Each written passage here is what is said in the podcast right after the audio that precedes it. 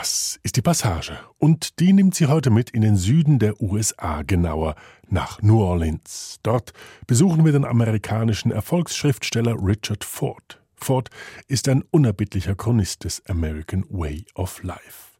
Mit seinem 1996 erschienenen Roman Independence Day, Unabhängigkeitstag, gewann Ford in einem Jahr zwei der bedeutendsten amerikanischen Literaturpreise, Weder zuvor noch danach ist dies einem anderen Roman gelungen. Richard Ford ist im Süden der USA geboren, als Südstaatler aber hat sich Ford nie gesehen, außer es geht um New Orleans und dessen einzigartige, ethnisch vielfältige Kultur. Dort zieht es Ford immer wieder hin und dort lebt er auch heute. Hören Sie das Porträt zu Richard Fords 80. Geburtstag. The bar is always moving. My, my parents uh, brought me here and sat me on the bar stool and brought me a, uh, a Coke. Die Bar dreht sich, siehst du? Ich war als Kind oft hier. Meine Eltern setzten mich auf einen Barhocker, kauften mir eine Cola. Und alles war glamourös und wundervoll und aufregend. Ein Teil ihres Lebens eben. And I just thought that this was glamorous and wonderful and exciting, you know, a, a part of their life. And I loved their life. And und da ich dieses Leben liebte, versuchte ich mich so wenig wie möglich irritieren zu lassen von dem, was mir daran fremd war. Sie ihrerseits nahmen mich überall hin mit. Sie führten ein Reiseleben und wollten dies nicht völlig aufgeben, als ich dann da war. Und genau hier stehen wir nun, Richard Ford und ich, in der Karussellbar des elegant ehrwürdigen Hotels Monteleone, das am Rand des French Quarter liegt, des berühmten Herzstücks von New Orleans. Es ist fast das einzige Hochhaus im Quarter. Ringsum im Viertel lehnen sich die zierlichen Häuser meist einstöckig aneinander. Nur das Monteleone mit seinen sieben Stockwerken und seiner weißen, stuckverzierten Belle Epoque-Fassade aus dem späten 19. Jahrhundert ragt über sie alle hinweg. Die Karussellbar ist rund, die Hocker im Kreis um den Barkeeper angeordnet und erst beim zweiten Hingucken merkt man, dass sie sich dreht, schneckenlangsam, unaufhörlich. Sie tat das auch schon, als Richard Ford ein Kind war und das Monteleone jener Ort, an dem seine Eltern, der handlungsreisende Parker Ford und seine Frau Edna abstiegen, wenn sie in ihrem geliebten New Orleans Station machten. Das ist nun 70, 75 Jahre her. Wenn Richard Ford heute durch die Schwingtüren ins Monteleone geht, kann er in den Glaskästen im Eingang seine eigenen Romane ausgestellt sehen, neben den Büchern von William Faulkner, Eudora Welty, Tennessee Williams. See, they like writers here, so so they have all the, they have writers, pictures of all these people, my books, my picture. Gute Gesellschaft, sage ich, good company. Und er antwortet, wir leisten uns gegenseitig gute Gesellschaft. Im Schaukasten liegt auch Fords berühmtestes Buch, Independence Day. Erschienen 1995, das erste Buch überhaupt, das gleich zwei der ganz großen Preise erhielt, den Pulitzer und den Penn Faulkner Award. Independence Day, wie oft bei Fords Büchern fokussiert auf einen jener ikonischen Tage oder Orte, an denen Amerika sich selbst feiert. In Fords Unabhängigkeitstag aber kämpft sein Mitte 40-jähriger Held Frank Bascomb frisch geschieden darum, am Unabhängigkeitstag 1988 eine gute Zeit mit seinem schwierigen, pubertierenden Sohn Paul zu haben, was nicht wirklich gelingt. Well, Papa, go to bed now. It's getting late. Nothing we can say is gonna change anything now. New Orleans Insbesondere das French Quarter mit seiner kreolischen, spanisch-französischen Geschichte ist selbst ein ikonischer Ort, einmalig in Amerika. Für einige der anderen großen Schreibenden, deren Bücher hier ausgestellt sind, war es der schönste Ort auf Erden. Tennessee Williams und William Faulkner, die wie Ford beide aus Mississippi stammen, Sherwood Anderson. Und für Richard Ford eben auch ein bedeutsamer Ort seiner Kindheit. Damals nahm seine Mutter ihn hier im Hotel Monteleone an der Hand und sie gingen um die Ecke die Canal Street hinunter, fünf Minuten bis zum Mississippi, wo eine kleine Fähre über den Fluss setzte. Ramschläden und Restaurants reihen sich in der Canal Street aneinander. Pausenlos wird man angesprochen. Gegen den Himmel stehen die hohen Bürotürme des zur Rechten gelegenen Business District. Auf dem Mittelstreifen der breiten Canal Street fahren die altmodischen Streetcars. Straßenbahnen, feuerrot oder dunkelgrün. Palmen ragen empor. In Richard Fords Erinnerung an die Gänge mit seiner Mutter ist immer Sommer. My mother and I would walk down here in the hot. That's what I mostly recall. Only it was always only summer, but of course it wasn't. Richard Ford erzählt, wie seine Eltern, die nach 15 Jahren Ehe nicht mehr mit Kindern rechneten, sich vollkommen zufrieden in einem Leben zu zweit eingerichtet hatten, das weitgehend ein Reiseleben war. Als Vertreter für Wäschestärke reiste Parker Ford rauf und runter durch sieben Südstaaten und seine Frau begleitete ihn. Sie hatten beide die Mitte 30 überschritten und so war es wohl eine Überraschung, dass sich doch noch ein Kind ankündigte. Richard, einziger Sohn, und sie sich deshalb im Provinzstädtchen Jackson, Mississippi, niederließen. In seinem Buch Zwischen ihnen fragt Richard Ford sich, was diese späte Ankunft seiner selbst, eines Kindes, wohl für sie bedeutet haben mochte. It had been all but perfect. Did he feel they were giving up something important? Was he ready for all of it? Probably he was, but no one asked the question in 1944. He would be gone now from Monday to Friday, even longer at the remotest reaches of his territory, Jackson, Tennessee, far north Arkansas. Would he be lonely? Absolutely. Alles war nahezu perfekt gewesen. Hatte er das Gefühl, dass sie jetzt etwas Wichtiges aufgaben? War er für all das bereit? Wahrscheinlich schon. Aber diese Frage stellte 1944 keiner. Jetzt würde er von Montag bis Freitag fort sein, oder noch länger, wenn er in die abgelegeneren Ecken seines Reviers kam, nach Jackson, Tennessee, in den äußersten Norden von Arkansas. Würde er einsam sein? Und wie? Würde sie sich Sorgen machen wegen anderer Frauen und er wegen anderer Männer auf der Lauer? Wahrscheinlich hat es für sie beide nie andere gegeben. Kann sein, dass ihnen so etwas nie durch den Kopf gegangen ist. Aber war das nun für immer? Das im Sinne von Jackson, der tiefe Süden, Mississippi, nicht Arkansas? Keiner wusste es. Richard Ford beschreibt, wie er zwischen diesen beiden Eltern aufwuchs, die ihn liebten und beschützten, das Wichtigste aber waren sie füreinander. Und Jackson, die piefige Kleinstadt in Mississippi, lag in Wirklichkeit nicht zweieinhalb Stunden nördlich von New Orleans, sondern eher auf der anderen Seite des Mondes, wie Richard Ford es ausdrückt. The other thing is, you know, just right up the road, two and a half hours is Jackson, Mississippi, which is like the other side of the moon from here hier runterzukommen, nach New Orleans aus diesem engen, konventionellen Ort, das war ungeheuer befreiend. Für Leute aus Mississippi war das wie Europa. Jackson ist auch heute fürchterlich, arm, vernachlässigt, viel Kriminalität, Weiße gehen fort.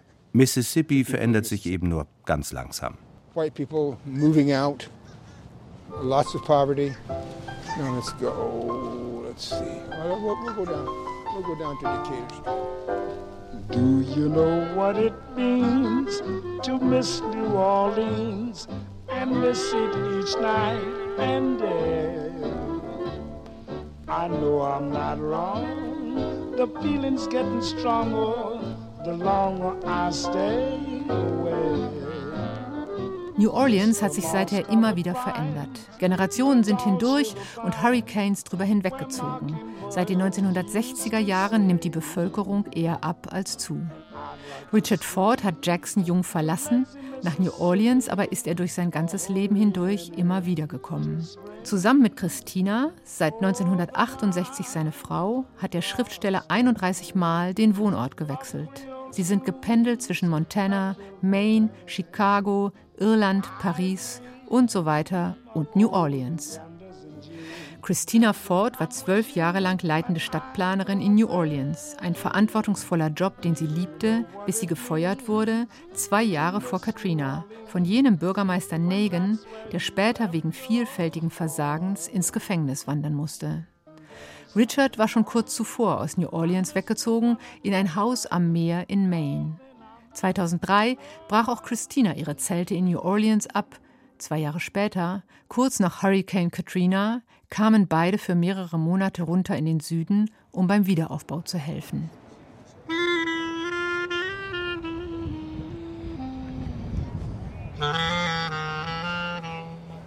Nichts, sagt Richard Ford, hätte sie jetzt davon abhalten können, es noch einmal hier zu versuchen. Das Haus in Maine also gegen eines in New Orleans einzutauschen. Oh, well, you know, our mindset about New Orleans has always been that when we weren't there, we missed it. So ging es uns mit New Orleans immer. Wenn wir nicht hier waren, haben wir es vermisst. Und wenn wir da waren, haben wir mit der Stadt gerungen. Ich vermute, das geht den meisten so, die lange hier waren. Man vermisst es einfach. Und manchmal ist das Vermissen viel schöner, als hier dann wirklich zu leben. Was ist es denn genau, was man an New Orleans vermisst, frage ich, während wir die Decatur Street überqueren und auf den Fluss zulaufen. Well, you miss the pace, the pace of life. You miss the relatively widespread mixing of races, mixing of cultures. Man vermisst den hiesigen Lebensrhythmus, die Menschen aus allen Kulturen. Man vermisst den Süden, der aber nicht wie der Süden ist, protestantisch und engstirnig. Man vermisst die Musik, das Nachtleben und natürlich die liebenswerte altmodische Kultur, die, wie es die Woke-Bewegung ja zutreffend benennt, auf Rassismus und Sklaverei aufgebaut war. Jetzt werden wir daran erinnert, dass dieser Way of Life, den man so genossen hat, auf dem Rücken und auf Kosten von Sklaven entwickelt wurde. Das ist nicht angenehm und auch schwer zuzugeben. Aber es ist wahr. Diese Leute, diese Ron DeSantis dieser Welt, wollen einfach nicht zur Kenntnis nehmen, dass ihre ganze Wahrnehmung von Amerika auf einer Farce gründet. Diesen Umstand würden sie einfach gern löschen. pound that fact out of existence.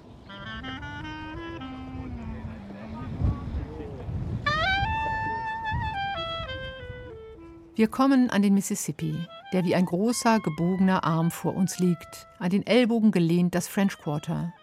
Ein großes Schiff zieht langsam vorbei. Aus Asien, aus Europa. Vermutlich hat es Getreide geladen. Like here. Nice hier bestieg der kleine Richard mit seiner Mutter damals die Fähre. Sie fuhren hin und her. Ein Stück Weite, das immer gut tat. Wir biegen nach links hinein ins French Quarter vor 300 Jahren angelegt, ein Schachbrett von nicht mehr als zwölf mal sieben Straßen, besteht es aus niedrigen Steinhäusern, denen die kleinen Veranden und Erker, die kunstvollen Balkone großen Charme verleihen. Und dann sind da die tiefen, sich geheimnisvoll dem Blick und Zugang entziehenden Hinterhöfe, in denen sich die Slave Quarters, die Räume für die Sklaven befanden. Wir sind in der Bourbon Street angekommen, der grellsten und lautesten Straße im Quarter, an deren anderem Ende schon morgens ohrenbetäubender Lärm herrscht. Musik in den Cafés, Musik auf der Straße, nicht mal an deren ruhigem Ende ist es wirklich leise.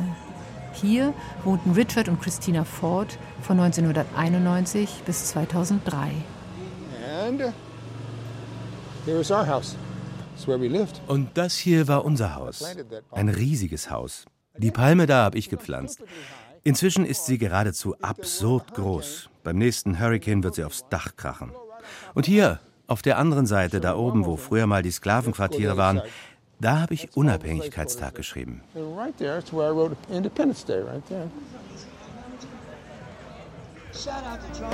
the darkness of this house has got the best of us. There's a darkness in this town that's got us too. They can't touch me now, and you can't touch me now. They ain't gonna do to me what I watched them do to you. Häuser sind ein großes Thema im Leben wie im Werk von Richard Ford. Als es für Frank Bascom der erstmals in Fords Roman The Sportswriter von 1986 auftaucht, mit seinem Traumberuf Schriftsteller ebenso wenig klappen will wie mit der Karriere als Sportjournalist, wendet er sich dem Immobiliengeschäft zu. In Independence Day wird er zum Real Estate Man. Auch in den darauf folgenden beiden Bascom-Büchern Die Lage des Landes und Frank, jeweils im Abstand von ungefähr zehn Jahren erschienen, wird Frank Bascom seine Lebenszeit ganz wesentlich mit dem Verkaufen von Häusern verbringen. vom Umgang mit dem existenziellen Gutwohnen also, das in Amerika, dem Land der großen Beweglichkeit, nicht zuletzt ein Geschäft mit dem unermüdlich neu unternommenen Traum vom besseren Leben, vom Pursuit of Happiness ist. Und das ist auch Frank selbst, ein grüblerischer und doch ganz und gar bodenständiger Typ, dem das Leben immer wieder kräftige Schicksalsschläge um die Ohren haut und der es nicht aufgibt, sich noch im größten Unglück kleine, manchmal völlig schräge Konstruktionen von Glück zu erschaffen. Sein früher Weg, erfolglose literarische Schreibversuche, eine Zeit als Sportreporter, weisen eine klare Parallele zu Richard Fords eigener Biografie auf. Den Job als Immobilienmakler hingegen musste Ford nicht extra lernen.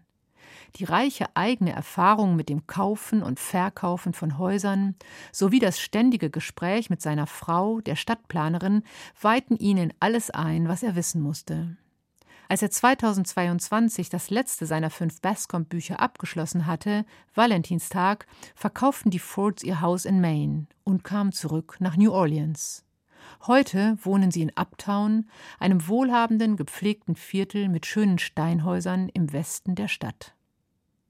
Auf dem Weg zum Auto kommt ihre raue, rohe Kehrseite zur Sprache. Der Zauber des French Quarter ist ja nicht die ganze Wahrheit. Da drüben, Richard Ford weist aus dem Autofenster, war gestern eine Schießerei. Ein Mann und eine Frau wurden ermordet mitten am Tag.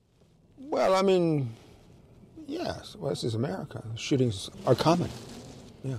Ja, willkommen in Amerika.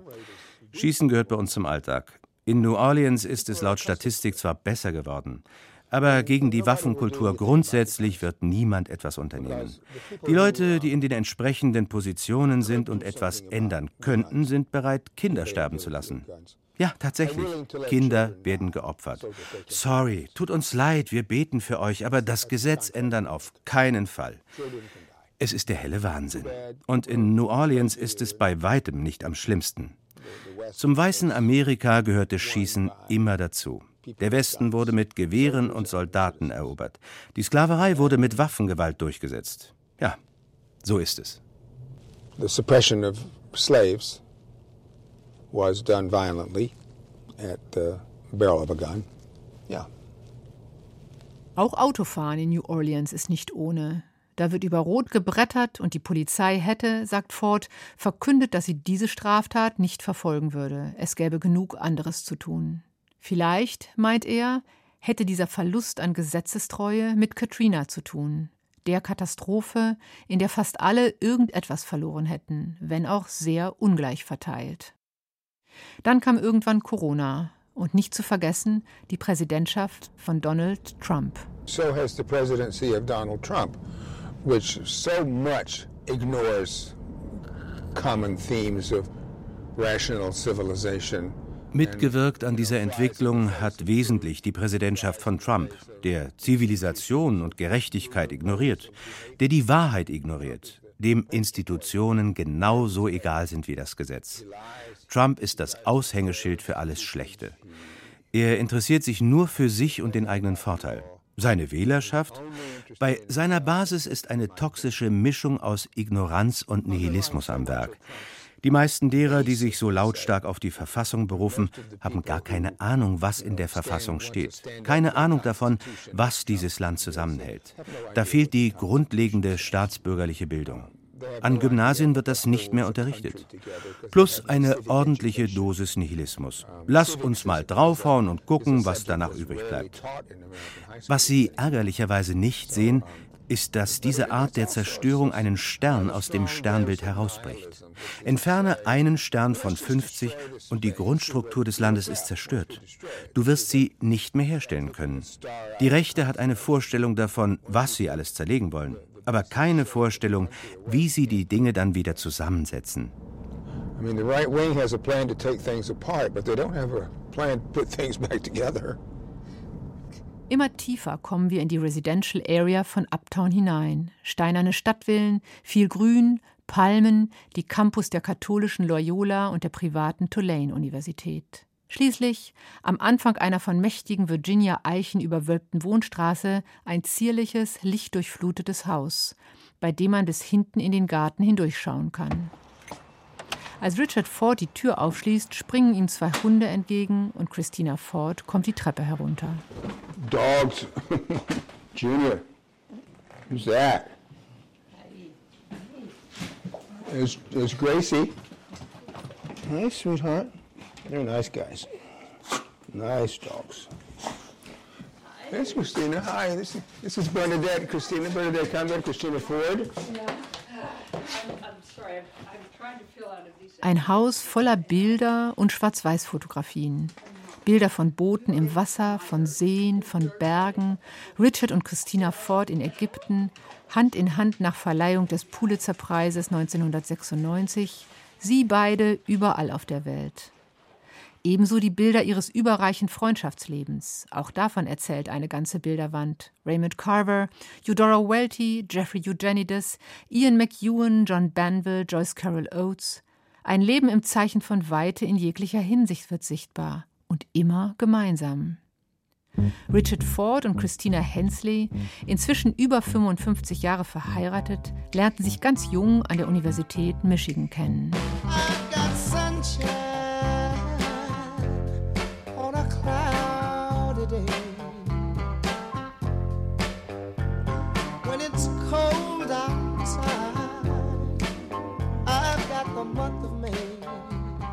And we were going tobogganing, and that was on Valentine's Day, 1964. Dann sind wir Schlitten gefahren. Das war 1964 am Valentinstag. Mit anderen Worten, in zwei Wochen sind wir 60 Jahre zusammen. Dann haben wir uns nochmal getroffen und nochmal. Und im Frühjahr waren wir dann schon ganz eng miteinander. Und das war der Anfang dieses wundervollen Lebens. Christina war 17, ich war 19. And Christina was 17, and I was 19. Yeah. And now I am 79. and look at it. She's still 17. Just look at it. And he's still much, so much fun to talk to. I mean, everything that I saw then is how he is now, only better.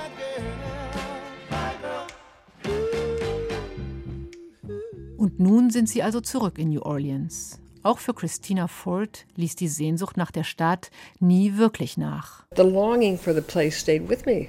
I remember, I remember seeing the pictures of people who were standing outside the convention center, helpless. Ja, die Sehnsucht nach New Orleans blieb.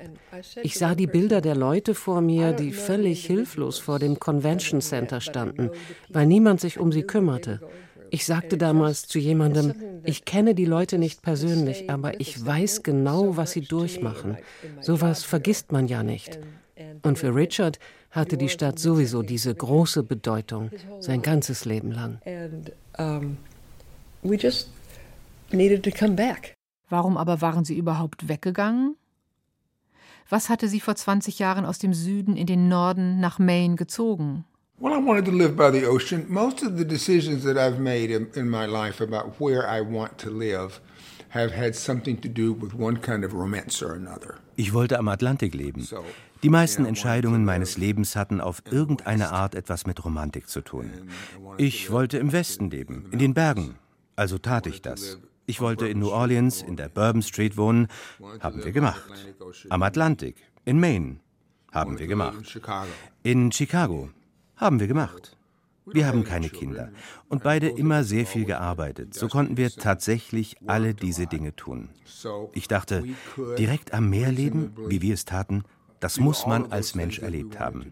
Es ist wie in Paris zu leben und zu arbeiten, was ich auch gemacht habe. Oder in Irland, das tue ich immer noch. Sorge dafür, dass, wenn du 80 wirst, nicht mehr allzu viele Träume unerfüllt sind. Just, you know, making sure that when you get to be 80 years old, you don't have too many dreams left. Das also wäre geschafft. Den Traum vom Leben an vielen irgendwie mythischen Orten hat sich Richard Ford zusammen mit seiner Frau erfüllt. Gab es diesen Hunger auf die Welt also schon früh in seinem Leben? If you grow up living in a little backward, hypocritical, racist town like Jackson, Mississippi, wenn du in einer rückwärtsgewandten, scheinheiligen, rassistischen Stadt wie Jackson, Mississippi aufwächst, dann denkst du entweder, du lebst in der Mitte des Universums oder aber nichts wie raus hier. Meine Sicht der Rassenthematik passte nicht ins Mississippi von damals. Ich sah Schwarze nicht als untergeordnete Menschen an oder fand es richtig, dass sie an Orten leben mussten, wo sie nicht leben wollten.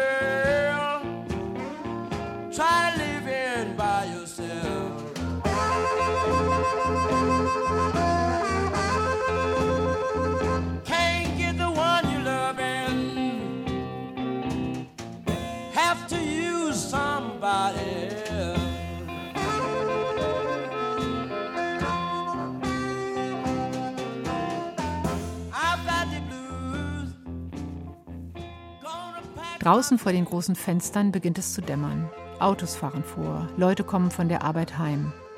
Gibt es gute Verbindungen in die Nachbarschaft? Hier ist ein Wunderpunkt berührt. Richard Ford erzählt eine Geschichte aus der Umzugszeit über die beiden Männer, die ihnen seit langem bei ihren Umzügen helfen. Einer von ihnen weiß, der andere schwarz. Als eine Nachbarin den schwarzen Helfer ansprach, ob sie ihn auch mal um Hilfe anfragen könnte und er ihr daraufhin seine Kontaktdaten geben wollte, bremste ihn die Nachbarin. Nein, sie habe seinen weißen Kollegen gemeint. Rassismus ist unverändert ein Thema im amerikanischen Süden. Eines, das Richard Ford begleitet, seit er aus Jackson fortging. Welche Rolle spielte der Rassismus damals für ihn? I don't mean to say that I was much ahead of my time. The civil rights movement was getting hot, and uh, what they called freedom riders were taking buses down from the north to Mississippi. Ich würde nicht sagen, dass ich meiner Zeit weit voraus war damals, als die Bürgerrechtsbewegung losging. Die Busse aus dem Norden runter nach Mississippi kamen. Als kleiner Kerl aus dem Süden hätte man mich höchstens als gemäßigt bezeichnet. Aber auch das war damals schon ketzerisch in den Augen derer, die an der südlichen Tradition des Rassismus festhalten wollten. Ich konnte einfach keinen Sinn darin sehen. Warum sollte ich auf andere Menschen herabschauen, als ob sie Tiere wären? Ich wollte das nicht. Ich bekam Schwierigkeiten mit meinen Klassenkameraden, weil ich anderer Meinung war. Und obwohl wirklich nicht radikal, kam ich mit ihnen nicht gut zurecht. Ich ging auf eine weiße Schule. Ich hatte keine schwarzen Freunde, keine schwarze Freundin, machte nie Sport mit schwarzen Jungs. Maximaler Rassismus, die totale Trennung der Welten. You know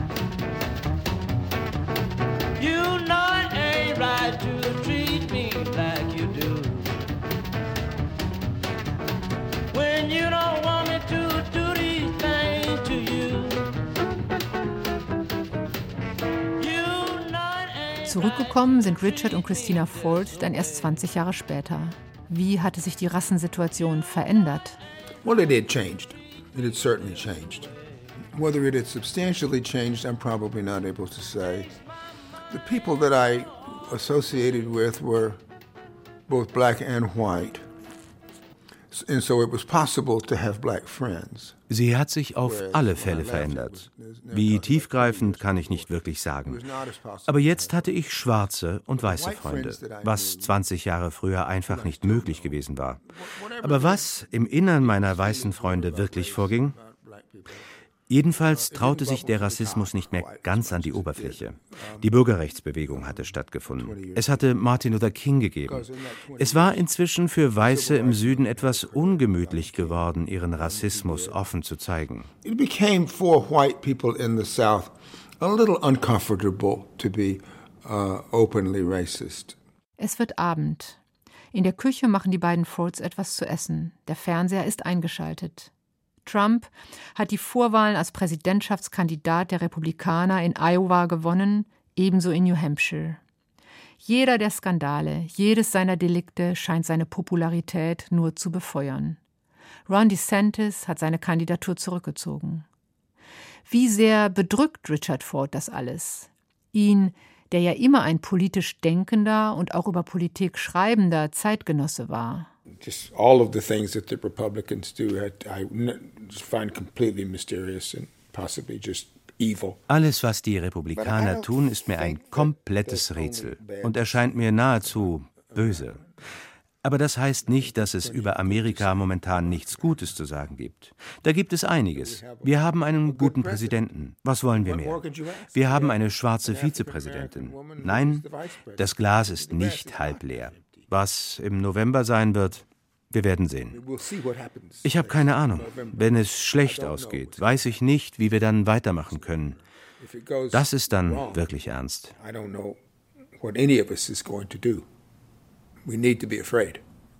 Wie kann es sein, dass diese Gefahr so vielen nicht bewusst ist? But Americans have so little interest in history. Amerikaner haben so wenig Interesse an Geschichte. Das fängt schon in der Schule an, wo sie fast nicht vorkommt. Und so glauben sie, die Vergangenheit sei allenfalls etwas, was sie runterzieht. Deshalb kann ein Monster wie Trump kommen und die Geschichte in einer Weise verdrehen, dass er den Leuten weismacht, früher sei alles besser gewesen. Auch DeSantis hat ein Interesse daran, die Geschichte zu vernebeln. Und Nikki Haley ist nicht besser. Nach dem Grund für den amerikanischen Bürgerkrieg gefragt, war sie nicht in der Lage zu sagen, Sklaverei, Rassismus. Das war damals das Thema.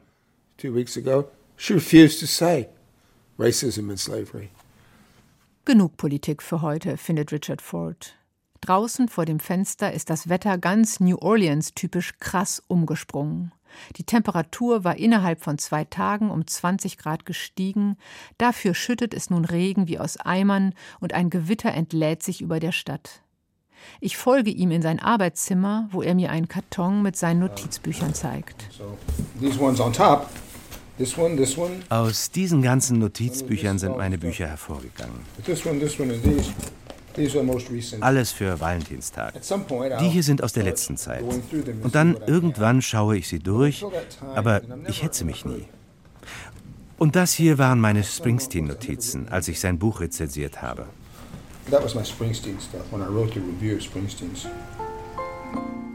Bruce Springsteen?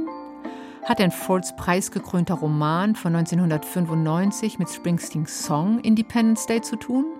mit jenem Song, in dem ein Sohn seinem Vater erklärt, dass sie beide nicht länger unter demselben Dach leben können, dass sie zu viel streiten, dass es Zeit für ihn ist, zu gehen und unabhängig zu werden? Ja, sagt Richard Ford, da ist ein klarer Zusammenhang. I'll tell you, it's one line. I mean, it's, it's the whole kind of, kind of melancholy tone of the story and the story of the song, in the song. But the line, just say goodbye, it's Independence Day just made my heart swell when I read that because es geht im Grunde um eine einzige Zeile. Naja, es ist schon auch die Melancholie des ganzen Songs. Aber die Zeile So say goodbye, it's Independence Day hat mich ins Herz getroffen. Der Unabhängigkeitstag im Song bedeutet Abschied. Der Sohn sitzt am Tisch und sagt dies zu seinem Vater. Und mir war es noch nie in den Sinn gekommen, dass Unabhängigkeit Abschied meint. Wobei das ja eigentlich logisch ist. Aber es ist typisch für mich, dass ich das eigentlich Logische erst als etwas Neues erkennen muss, bevor ich eine Menge dazu zu sagen habe. Frank in meinem Buch will seinem Sohn sowohl Nähe als auch Unabhängigkeit vermitteln. Und das interessiert mich, diese Gleichzeitigkeit von Nähe und Unabhängigkeit. And so I thought that was just an interesting phenomenon to be both close and, and independent.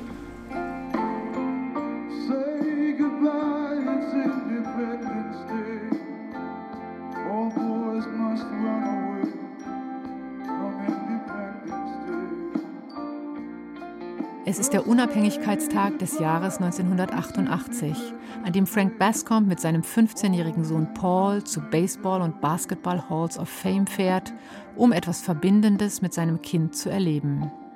Paul hat befremdliche Angewohnheiten. Erst vor kurzem hat er im Laden Kondome gestohlen und die Verkäuferin, die ihn überführt hat, getreten und beschimpft.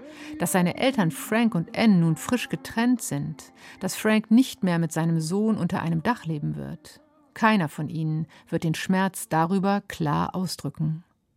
So ist es das Buch, das Pauls Trauer mitteilt.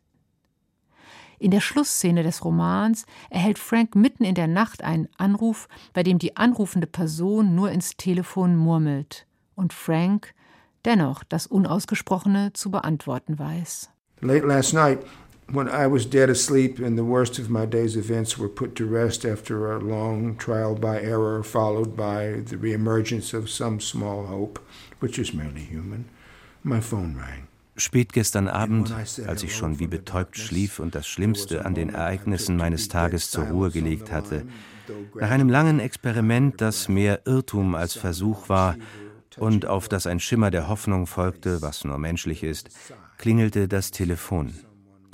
Und als ich in der Dunkelheit Hallo sagte, gab es einen Moment, den ich für totale Stille auf der anderen Seite hielt, aber dann hörte ich jemanden atmen und ein leises Geräusch.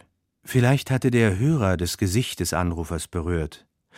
Da war ein Seufzen und jemand machte gefolgt von einem noch tieferen und weniger gewissen hm.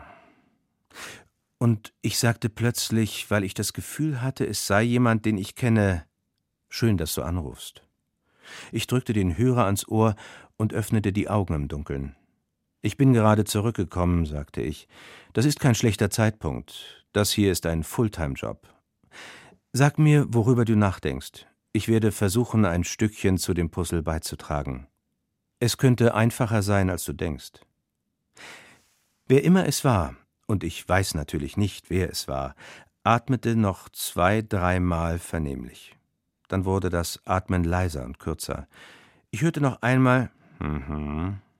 Dann war die Verbindung unterbrochen, und noch bevor ich den Hörer auflegte, war ich wieder in den tiefsten Schlaf gefallen, den man sich vorstellen kann.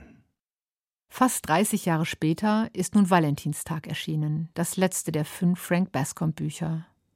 Paul Bascomb, auch 30 Jahre später ein Außenseiter geblieben, ist mit Mitte 40 an der Nervenkrankheit ALS erkrankt. Frank, sein mittlerweile 74-jähriger Vater, inzwischen berentet, wird mit seinem sterbenden Sohn, der täglich mehr Muskelkraft verliert, eine hindernisreiche Tour im Wohnmobil zum Mount Rushmore unternehmen. Dorthin, wo die Köpfe von vier amerikanischen Präsidenten in Fels geschlagen sind. Ford erzählt eine rüde und raue, eine oft vollkommen aller Sprache beraubte Liebesgeschichte zwischen Vater und Sohn. Überhaupt, Vater und Sohn, ist das nicht eine zentrale Konstellation in seinem Werk? I don't want to make this sound as if all that I write is autobiographical because it really isn't. But I do know that when my father died and I was 16, I was deprived of a father from then on. Ich möchte das gar nicht alles autobiografisch erklären. Das würde auch nicht stimmen. Aber natürlich ist mir der Zusammenhang bewusst. Mein Vater starb, als ich 16 war. Seither fehlte er. Und auch wenn etwas daran mich natürlich befreit, freigesetzt hat, habe ich in einigen Geschichten, und die Frank Bascomb Bücher gehören ganz sicher dazu, auch etwas kompensiert. Ich habe mit Frank und Paul eine Vater-Sohn-Beziehung geschaffen, mit Blick darauf, dass ich selbst keine hatte. Eine für mich nicht so glückliche Konsequenz aus diesem frühen Verlust ist, dass ich nie glauben kann, dass irgendetwas bleibt. In diesem Sinne ist meine Ehe für mich ein nicht endendes Wunder. Ich denke immer, dass alles endet. In Valentinstag sagt Frank einmal, dass Dinge zu Ende gehen, ist das Interessanteste an ihnen. Und ja, das sehe ich so. Wenn du weißt, dass alles ein Ende hat, lebst du die Momente vor diesem Ende ganz intensiv. Dies ist ein großes Thema meines Lebens. Mein Vater starb in meinen Armen. Frank says the fact that things end is the most interesting thing about them. And I think that. Because when you know things are going to end, then you then you're tempted to seize the moment more. I mean, that's a profound theme in my life. Yeah. My father died in my arms, so, you know. Yeah. Oh, Danny boy, the pipes, the pipes.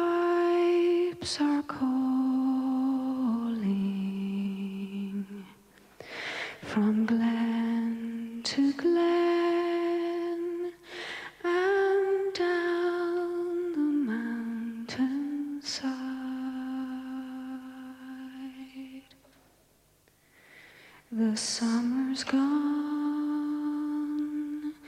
and all the flowers are falling. Tis you.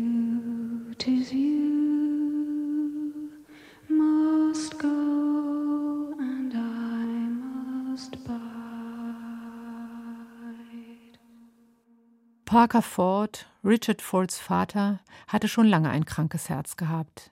Dinge hatten sich angekündigt. Und dann doch wieder überhaupt nicht. Jener Moment, als er zu Hause in Gegenwart seiner Frau und seines 16-jährigen Sohnes ganz plötzlich starb, kam für alle als schrecklicher Schock. Ein Moment, der das Leben seines Sohnes prägen würde. There's a line of Penelope Fitzgerald, which she said, "Life isn't given to us to be gotten over."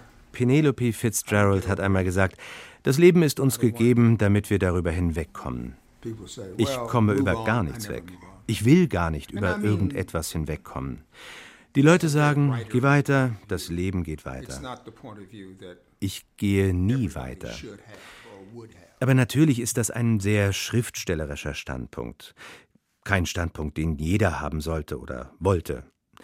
Ich denke, es gibt vieles, über das Menschen hinwegkommen, weil es für sie keinen Sinn machen würde, bei bestimmten Punkten zu verharren. Auch wenn ich denke, dass Schriftstellersein gar nichts Ungewöhnliches ist, gehören doch ein paar sehr ungewöhnliche Praktiken dazu. Und eine davon ist, nicht über Dinge hinwegzukommen, über die vernünftige, gesunde, stabile Menschen ganz selbstverständlich hinwegkommen. Ich als Schriftsteller habe eben eine Verwendung für all das, über das ich nicht hinwegkomme. Balanced, stable human beings get over stuff all the time. I just have a use for not getting over stuff.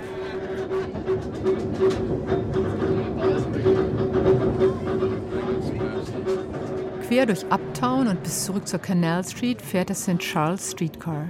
Zierliche altmodische dunkelgrüne Waggons, die mit Klingeln und Quietschen und viel manueller Kurbelarbeit ununterbrochen seit 1835 durch New Orleans zuckeln, als älteste, kontinuierlich laufende Straßenbahn der Welt. Mit ihr fahre ich nun allein zurück in die Stadt. Luft schnappen täte gut. In der Nähe der Forts liegt Audubon Park, grünes Gelände mit Teichen und dicht bewachsen mit imposanten Live Oaks, Virginia-Eichen, die ganz New Orleans schmücken. Ausladende Äste, die etliche Meter in die Horizontale wachsen, sich irgendwann wieder in den Boden senken, verankern und den ganzen Baum stützen. Die Luft ist erfüllt von Entengeschnatter. Die Gehwege sind abenteuerliche Landschaften, teils bewegt man sich fast in Kletterpartien über zerbrochene Platten, lose gewordene Backsteine, steigt über mächtige Wurzeln, die den Asphalt sprengen.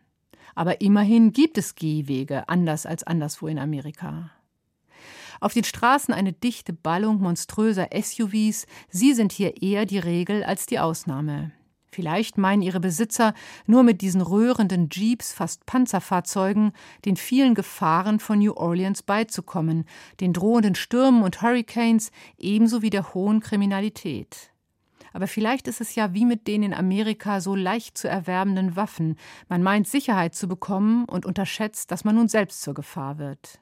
Mir kommt eine Situation in den Sinn, die Richard Ford erzählt hat.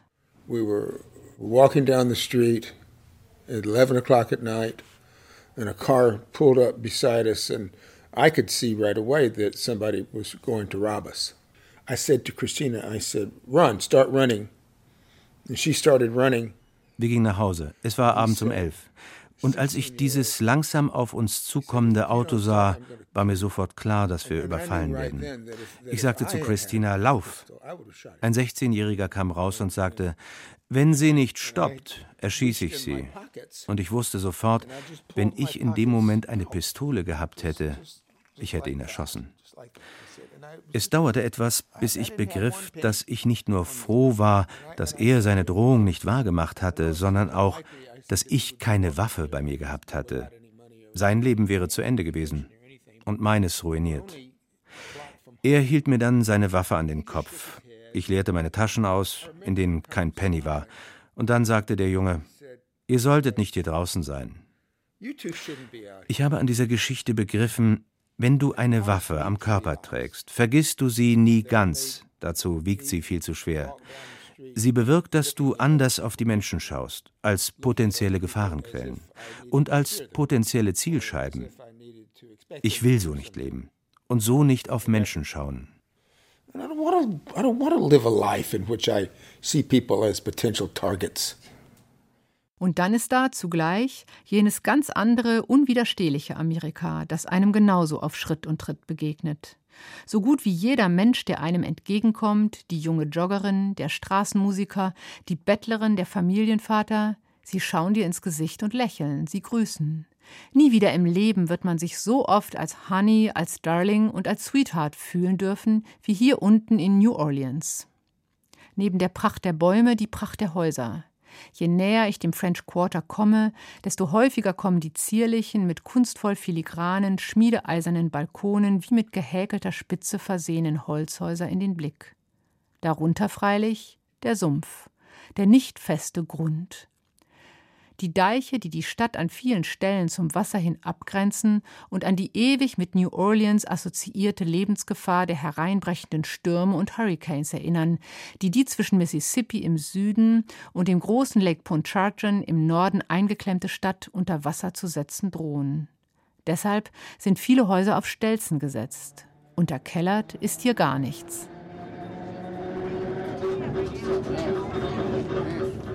Zurück in die lebhafte Stadt.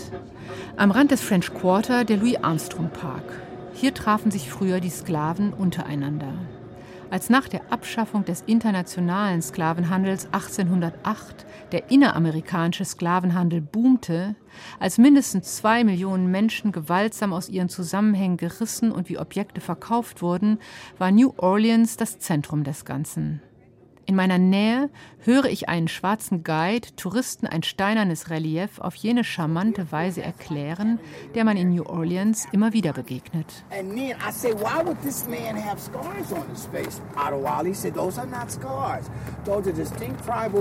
Uh, uh, uh, uh, uh, defining his rank in the tribe or whatnot, and he's from the Senegambia region. When he said that, it made me think of the singer Seal with those scars on. Yeah, yeah. Seal has those scars on his face?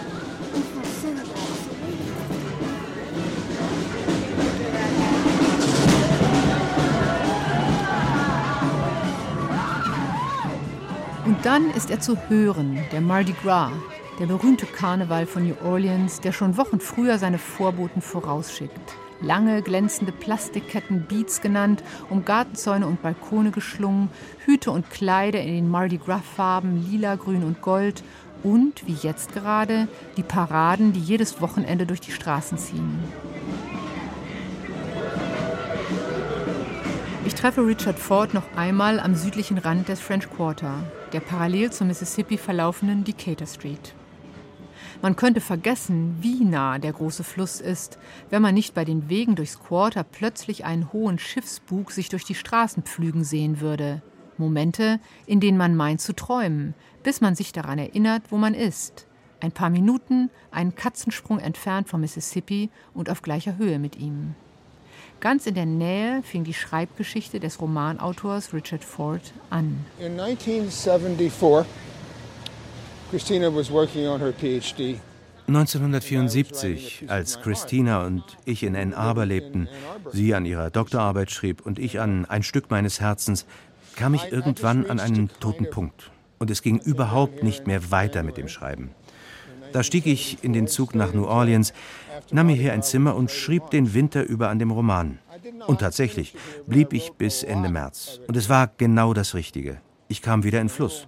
Und dann kam Christina und wir feierten hier den Mardi Gras. Wir gehen jetzt hier entlang. Ja, die Leute verkaufen überall die Karnevalsketten. These guys selling beads. Wir biegen zweimal um die Ecke. Hier ist es, sagt Richard Ford, hier in der St. Philip Street. Hier überwinterte Richard Ford also 1974. Es würde sein ganzes Leben lang so bleiben. Ortswechsel waren geradezu entscheidend. Ganz genau. Ich brauchte Tapetenwechsel. Das ist auch der Grund, warum wir mehrere Häuser haben. Immer nachdem ich eine Weile sehr intensiv an etwas gearbeitet habe, geht mir die Kraft aus. Und an einem anderen Ort, wo die Luft anders schmeckt, gelingt es mir dann wieder zurück zum Schreiben zu finden. Nur ruhig muss es sein. Aber ruhig ist es im French Quarter nie. Musik von allen Seiten, die reinste Kakophonie. Hello Massage ruft es von den Hauseingängen her. Pferdekutschen warten darauf, dass man einsteigt. Die Restaurants versuchen mit einer Gratisportion Gambo zu werben. Für uns ist es Zeit für einen Kaffee und für Ruhe. Richard Ford weiß von einem Ort, an dem wir tatsächlich allein sind. Überhaupt, allein sein. Schreiben ist ein einsamer Beruf. War er damit immer glücklich? But you know, Marianne Moore said the cure for loneliness is solitude. Marianne Moore hat gesagt, Einsamkeit heilt man am besten mit Alleinsein. Das sind dann ein paar Stunden Einsamkeit und dann gehst du zurück in dein Alltagsleben. Und da steht dann plötzlich diese Tasse vor mir mit einem Schriftzug, der mich stutzen lässt. Kein Happy Mardi Gras, kein Konterfei von New Orleans, ganz cool und nüchtern zwei Worte Define Good. Richard Ford folgt meinem Blick und nickt. Ja, genau. Das sei auch seine Aufgabe als Schriftsteller, zu definieren, was gut ist. Auden says that whenever he picks up a poem to read, the first question he asks is, What is the good thing in this poem? What is the not good thing? Orden sagt, bei jedem Gedicht, das er liest, fragt er als erstes, was ist gut an diesem Gedicht, was ist nicht gut. Ich möchte in jedem Buch, das ich schreibe, deutlich machen, wenn auch nicht unbedingt auf eine explizite Weise, was gut für mich bedeutet. Meine Leserinnen und Leser sollen wissen, was dieses Buch als gut ansieht und als nicht gut. Nicht in einem missionarischen, auch nicht in einem feindlichen Sinne, aber du liest dieses Buch und du weißt, was in den Augen dieses Buches gut ist und was nicht gut. Du brauchst ja damit nicht einverstanden zu sein. Aber wenn ich als Schreibender gut in dem bin, was ich tue, dann bin ich mit dir, meiner Leserin, in Kontakt. Und was genau heißt gut? Geht es um gut im moralischen Sinne? My books are always set upon a moral bias the moral situation of Be Mine is clear from the beginning.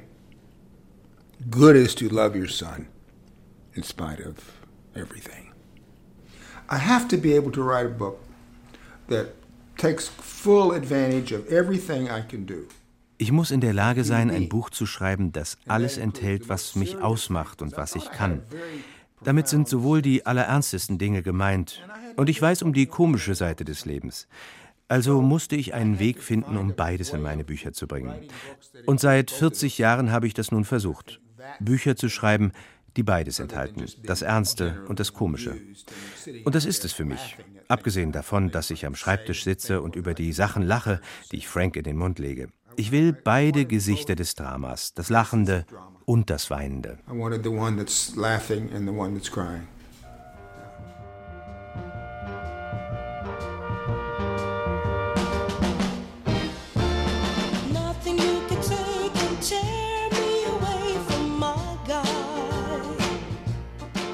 Kurz vor seinem 80. Geburtstag machen Richard und Christina Ford noch eine Reise nach Spanien wie es sich gehört, für zwei, deren Leben so sehr von Neugier auf die Welt geprägt ist. Squeeze Life. Immer wieder fällt dieser Ausdruck. Das Leben ausquetschen, es so intensiv gestalten und empfinden wie möglich und den eigenen Job darin maximal gut machen. Literarisch gut, aber auch menschlich gut. Diejenigen würdigen, ohne die sein Weg in den großen Erfolg nicht stattgefunden hätte, mehr ohne die er sich ein glückliches Leben nicht vorstellen kann. Christina Ford ganz vorne, der jedes seiner Bücher gewidmet ist. 2017 dann Zwischen ihnen, ein Buch für die längst verstorbenen Eltern. Zu unserer Linken sehe ich noch einmal die schöne Fassade des alten Hotels Monteleone, was nun bedeutet es letztendlich, auch jetzt im Alter, das French Quarter, wo die Lebensreise vor langer Zeit begann, immer wieder zu durchstreifen? Ich würde es so beschreiben, dass mein Leben an einem Ort begann, an dem ich glücklich war. Und jetzt, 70, 80 Jahre später, ist es immer noch mein Leben. Und immer noch mache ich dieselbe Erfahrung. Darin ist etwas Tröstliches für mich. Es ist nicht das Wichtigste auf der Welt. Aber da ich die Freiheit habe, mir all diese Gefühle zu erlauben, statt sie zu unterdrücken oder zu ignorieren, erlaube ich sie mir auch. Und das beschreibt auch ganz gut, was es bedeutet, ein Schriftsteller zu sein. Du hast die gleichen Gefühle wie jeder. Aber ich nehme meine ernst. Ich schiebe sie nicht beiseite. Und manchmal mache ich daraus Geschichten. Und manchmal lasse ich mich von ihnen einfach erfüllen und fühle mich wohl in meiner Haut. Und ja, ich fühle mich wohl in meiner Haut, wenn ich an die St. Louis Street denke, wo ich mit meinen Eltern glücklich war. Und das ist nicht nostalgisch gemeint. Denn ich bin ja auch heute, in meinem Leben, wie es jetzt ist, glücklich. On St. Louis Street, I once was with my parents, and we were happy. And it's, and it's not nostalgic because I'm happy now. Zu Hause, wenn irgendwo, dann in New Orleans. Richard Ford zum 80. Sie hörten eine Passage von Bernadette Konrad. Regie Sigrid Brinkmann, Sprecher Thorsten Föste, Technik Christoph Richter, Redaktion. SRF Audio.